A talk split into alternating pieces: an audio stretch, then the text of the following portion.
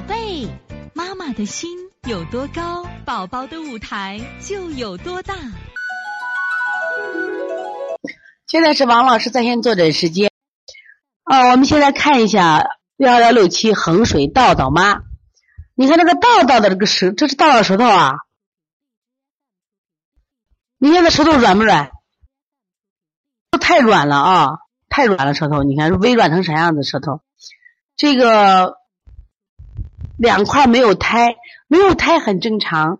剥胎的孩子啊，首先是啥？过敏体质，因为他们太敏感了，就是胎都很敏感，说明在乎他们脾胃都不是特别好的。你一般人脾胃好的话，他胎是一起长的。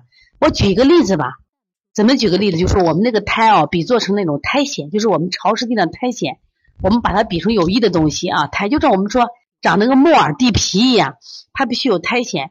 那有的地方，比如说干的很，它没有那潮湿环境，它就不长什么呀？它就不长苔，说明它这个地方它就属于什么情况？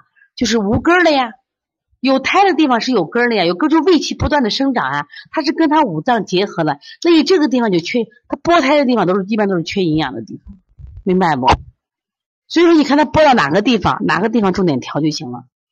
剥到哪个地方，哪个地方重点调，因为是啥？就是这个。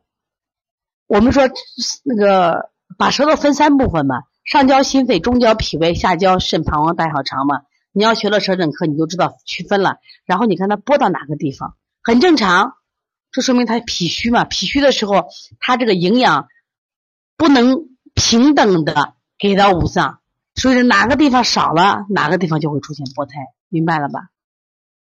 所以从现在开始学习小儿推拿，从现在开始。